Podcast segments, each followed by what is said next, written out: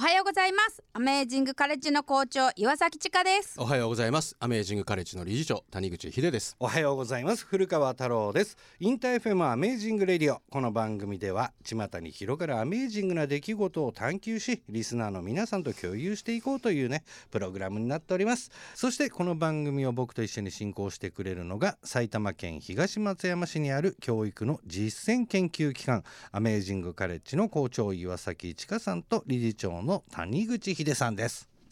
えーそして嬉しいことにみんなの EBM いろいろ送ってくれてますね、まあ、まさに文化祭のシーズンっていうのもあったんでしょうか。ワイルドウッズさん。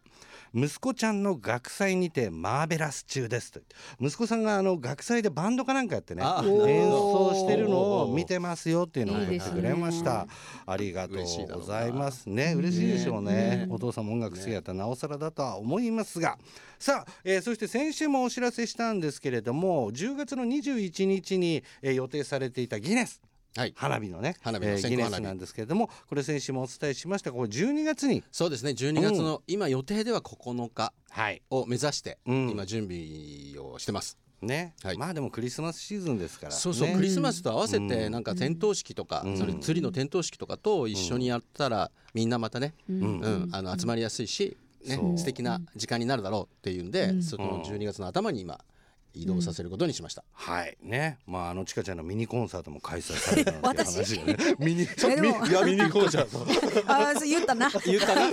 はい。ということで、今週も皆さんの EBM ね、えー募集しております。メールは amazing.interfm.jp X の場合はハッシュタグアメラジ897をつけてポストしてください。それでは今日の1曲目いきましょう。ザ・ナックでマイ・シャロナインター FM アメージング・レディオをお送りしているのは古川太郎とアメージングカレッジの岩崎千佳とアメージングカレッジの谷口秀です。さあここからはワッタ EBM のコーナー。この番組が注目するアメージングな活動をされている方をゲストにお迎えしていろいろとお話を伺っていきたいと思うんですが今回のゲストはエンターテインメントフローリスト堂々東京のえー二人をお迎えしております。自己紹介お願いします。堂々東京の月です。よろしくお願いします。お願いします堂々東京の日誌です。よろしくお願いします。よろしくお願いします。まあ早速ねなんかこう知ったかぶりでこう紹介させていただきましたけども、まあエンターテインメントフローリストというふうにね、紹介したんですけども。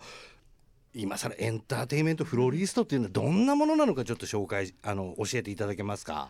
エンターテインメントフローリスト、うんもうその名の通りなんですけども、うんあの私たちまあお花屋さんではあるんですが、はいあのその一つ一つお花を届ける時のそのものですね、うん。が作品がそうバックストーリーがあって、うん。なんかこれを見た時にあこういうことでこういう形なんだとかこういうことでこれが使われてるんだっていうのがこうストーリーがななんかこうそこが伝わるようなうん。ものをもう意識して作っているっていうのもあって、うん。なんかそれをまああのお花だけではアレンジメントっていうよりかはもうエンターテインメントとしてうん。商品を、あの作ってあげるっていうことが、もう形だけじゃないってことだね、そうですの見た目の美しさとかじゃなくて、うん。もうその後ろにある物語とかも感じてもらえたり、それを自分たちもちゃんと受け取ってはい、デザインしていくっていうことそなんだ、うなんです。うんまあなんか大御所でいくと狩屋崎さんとかねいらっしゃったりとかするんですけどやっぱりこうなんていうんですかあのい言い方気をつけなきゃいけないですね。仰々しくてこうなんていうんですか敷居が高いというようなイメージもあるんですよ。普確かに。通にね。確かに。あの普通の人がじゃあお花に華道みたいなね。そうそうですね。華道華道ですね的なうん。印象があるんですけどうん。そことはまたちょっと違ったアプローチっていうふうに考えていいんですかね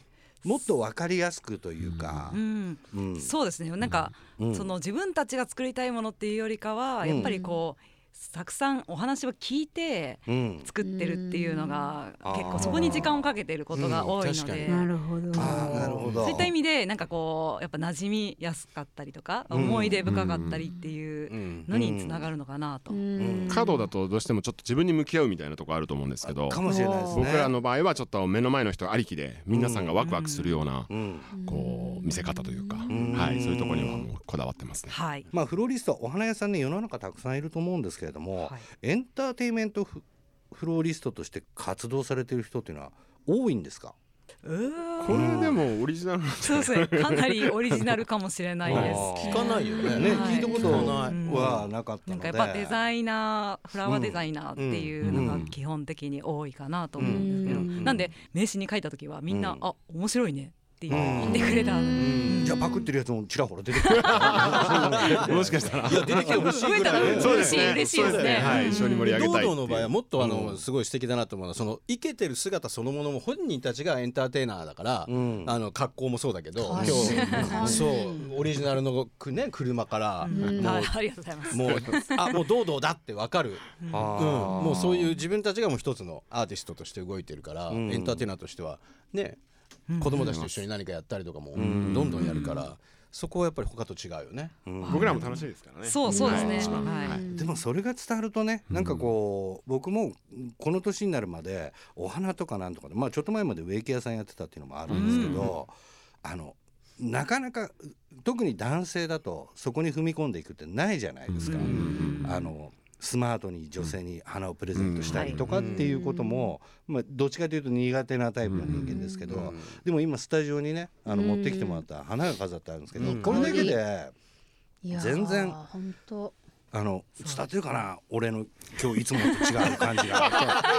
まあなかなか伝えにくい部分もあると思うんですけど。本当いい香り、いい香りだよね。そうやっぱり花があるだけでちっともなんていうんですか変わり映えのないものがなんかちょっと違う本っていう当に華やねぐっていうのは華やぐっていうのも、いやまさにそうですよね、華やぐっていう感じ、お二人はどれぐらいからお花に興味あったんですか、うわこれはですね、うん。実は私はうん、もう二十歳ぐらいになるまでうん。花全く買ったこともなくて、へ あの実家もねそういうお庭とかもなかったんで、あの本当に興味がなかっででも普実は。通の感覚かもしれないですよ、これは、うん。機会がなかったというかですね、うん。そんなに、うん、なのでうん。本当に花屋さんもともと花屋さんに転職するタイミングで、もう急に興味が持った。まあそれも花屋になりたいっていうよりかは、うん。もうやっぱ人をですねあの驚かせたいとか、うん。なんかこうびっくりさせたいっていう何かこうツールのうん。一つとして実はこうやっぱ花は生きてるものうん。を扱うと多分これは唯一無二だっていうその瞬間のものなんだっていうので、うん。はい入ったから、うん。へーでもその後急にもうやっぱ花の魅力に自分がハマってっちゃったっていう。あうん人を驚かせたいから入って、うん。はい花の魅力にはまった。ね、はい奥が深いですもんね、植物。西井さんはどうなんですか？僕もですね最初は全然お花はあの、うん。もう女性のお仕事だと思ってたんですよ。ね。で僕ちっちゃい頃から絵描くことが好きでうん、それはもうずっとなんかその絵絵に関わる仕事ができたらいいなって思ってたんですけど、うん、たまたまきっかけで花屋さんのアルバイトを始めたら、うん。もうそこから魅力に取りつかれましたね。はい。だからもう、あの、昔からっていうことではなくて。そうなんですあくまでもあるタイミングから、お花に関わる。うんえーさあ、そしてお名前なんですが、どうぞ。ちょっとはい僕思うところもあるんですけど、あこれはどんな意味があるんですか？あありがとうございます。これはもうぜひあのご紹介したいと思っているんですけども、はい。ドド東京まあ今これローマ字でね、うん DODO 東京って書いてますけど漢字で書くと道々と書いてうん堂々東京なんですね。そうなんですか。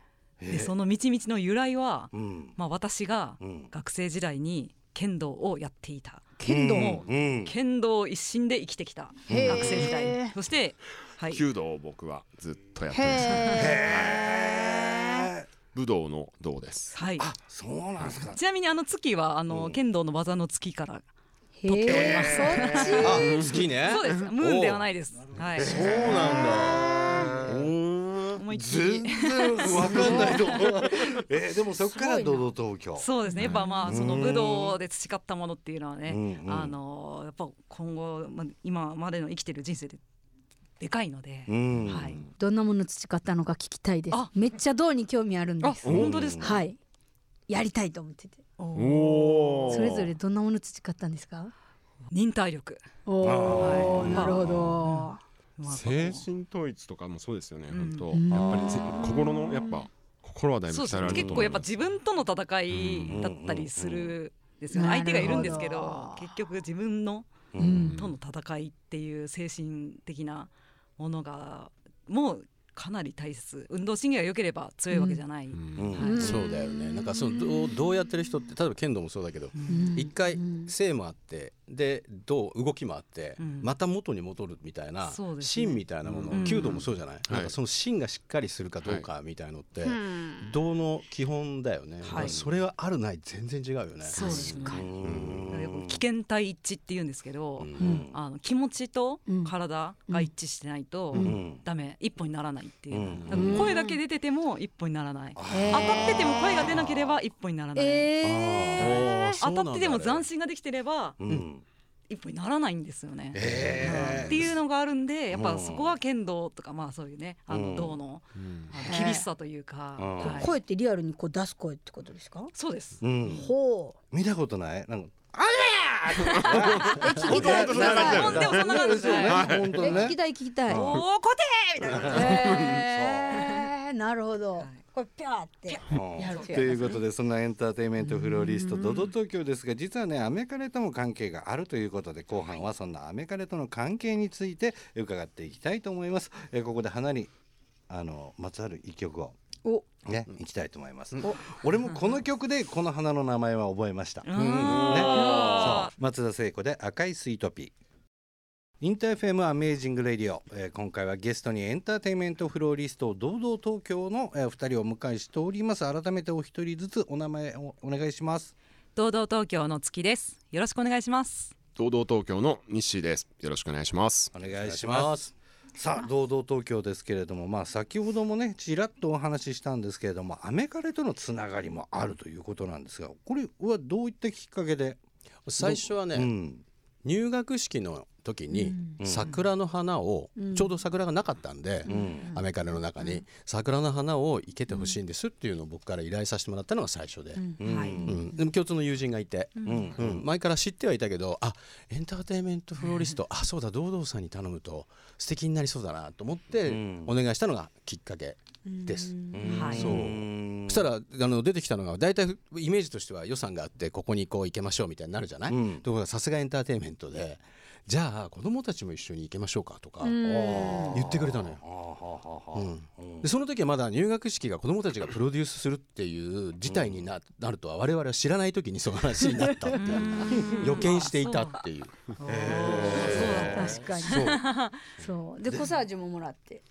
みんなあの入学式の時にそういううん。のコサージュを。うん。これはオーダーしたわけじゃないんだよ、うん。な堂々さんからのプレゼントでみんなに配ってる今でもうちあの神棚とかに打たれる。私も。えー。あーありがとうござい嬉しありがとうございま。ます。すそう記念にちょっとね残るような。そう、はい。ドライフラワへーできちっと作ったのがあってみんなね、うんそれぞれ選ばせてもらえて、そうですね。あんなんいけんのも喜んでました。いやでしょ。ううん。なんかそういう体験をねなんか演出してくれたんだよね、ううん。んそこがだからエンターテインメントだなって思う、うん。本当。やっぱりこう自分たちも子供たちはそれを生けるところに参加してるから、うん。より興味持って見るでしょうしね。うん。でも最初にヒデさんとかアメカラ側からこのオファーをもらった時にはどんな感じでこうイメージしてたんですか？絶対面白いのやってやろう。はい、そそこから入るうん。絶対なんかわーうわー何これっていうのを考えたいと思ったんで、うん。なんか桜を生けるのもただこう壺に生けるっていうよりかは、うん。なんかあの長靴型のね。そうですね。ブーツみたいな。ブーツブーツ、型のなんか器を作って、そこになんか生けてみたりとか、うん。なんか何かしら突っ込まれるポイントを考えながら。服装もすごかったですよね。服装蛍光ペンキとあそうです。はい。かあの決めてきました。そう。つなぎに蛍光ペンキみたいなのとかいっぱい飛ばしてるのを着てきてはったから、うん。その後私たちペンキで色塗りした時こうドドさんたちの真似って言ってあそこにペンキで書いたりしてましたよ。え ーでも実際子供たちと一緒に生けてみてどうでした？あやっぱ良かったな。楽しかったね。ね。なんか、うんあのー初めて触る子も多いじゃないですか、うん。うん。うん。小学生とか。